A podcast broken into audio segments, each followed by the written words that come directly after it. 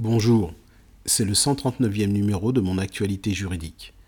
Aujourd'hui, j'aborde une autre réforme applicable au 1er janvier 2021, la réforme de la procédure de divorce.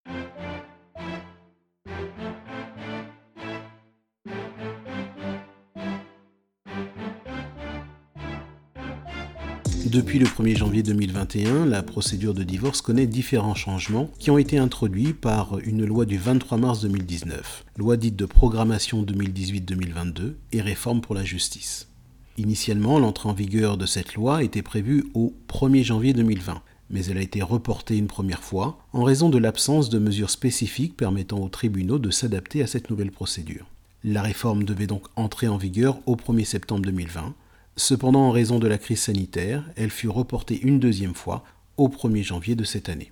Deux décrets, un décret du 17 décembre 2019 et un autre décret du 27 novembre 2020, ont apporté des précisions quant à l'application de cette réforme qui essentiellement concerne trois grands points.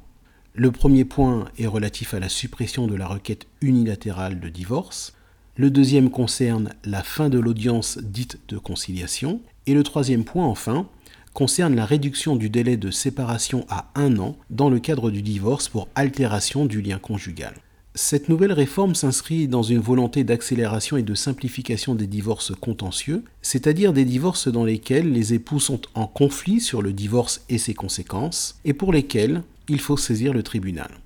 Par le passé, la loi du 18 novembre 2016, dite loi de modernisation de la justice du XXIe siècle, avait profondément simplifié la procédure de divorce par consentement mutuel, et ce en ne faisant plus intervenir le juge que dans des cas restreints. L'objectif de désengorgement des tribunaux par ce type de divorce avait d'ailleurs été atteint puisqu'il y avait environ 130 000 divorces prononcés par les tribunaux en 2016, selon l'INSEE, dont la moitié par consentement mutuel. Et ce nombre est tombé à environ 90 000 en 2017.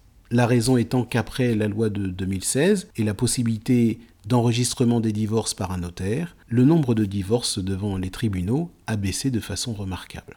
La dernière réforme de 2019 est donc une opportunité pour vous informer de l'état du droit en matière de divorce. Aussi, durant les prochaines semaines, je consacrerai les flash briefings au divorce et à ses effets. C'est la fin de ce flash briefing. À demain.